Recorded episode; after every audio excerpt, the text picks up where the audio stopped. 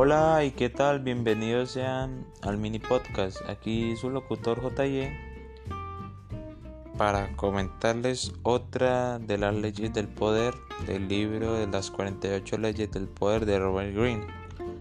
Hoy analizaremos la ley brevemente, la ley número 19. Y dice así, sepa con quién está tratando no ofenda a la persona equivocada. El criterio es el siguiente.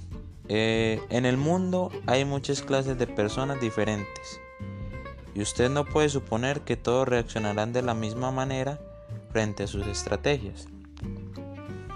Eso es totalmente cierto. Debemos que ser versátiles a la hora de tratar con las personas y ser analistas también de nuestro ambiente, nuestro entorno y las conductas de los agentes del, del entorno, sí. Porque hay ciertas personas que si usted las manipula o engaña, pasarán el resto de su vida procurando vengarse. Recordemos también que esto es como una espada de doble filo.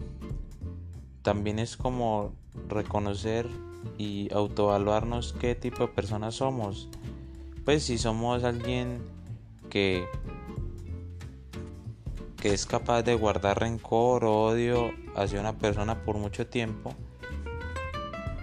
o sencillamente en nuestra naturaleza está vengarnos de los que nos manipularon o nos hicieron daño o nos usaron.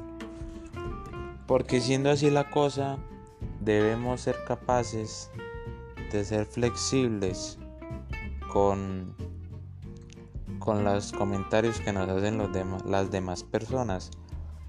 Eh, no tomarlo todo a pecho. Y si nosotros eh, tenemos una posición de poder, debemos que intentar procurar infundir ese respeto ese respeto inmediato o inminente para que como que las personas sepan con quién tratan y sepan moderar sus palabras. Pero bien volvamos al tema. En el caso de nosotros, desde el momento de la ofensa, esas personas se convertirán en lobos con piel de cordero. Hay que elegir bien nuestros contrincantes y saber medir nuestra fuerza. Y nunca, nunca ofendamos o engañemos a la persona equivocada. Y hay una frase que recalca el libro que es muy acertada, que dice lo siguiente, cuando se encuentra entre un espadachín, saque la espada no recite poesía frente a alguien que no es poeta. Más claro, imposible. Entonces, tengamos en cuenta algo muy importante. Algo que puede pasar mucho en la vida. Que es que nunca se sabe con quién se está tratando. Y alguien que hoy, o una persona carente de importancia, como puede ser su vecino, su empleado, un estudiante suyo, un compañero, al día de mañana puede llegar a poseer un gran poder y una influencia.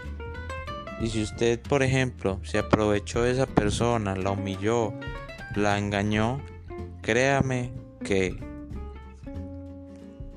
pues, pues tengamos esto en cuenta. Uno olvida muchas cosas en la vida, pero un insulto es algo muy difícil de olvidar. Entonces, a la hora de actuar, estudiemos a las personas que estamos tratando y con quién convivimos, porque es necesario conservar una buena imagen.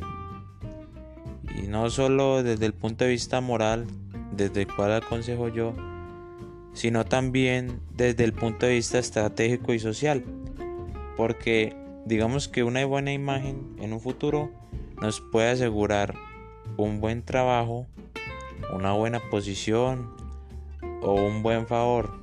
¿Quién quita?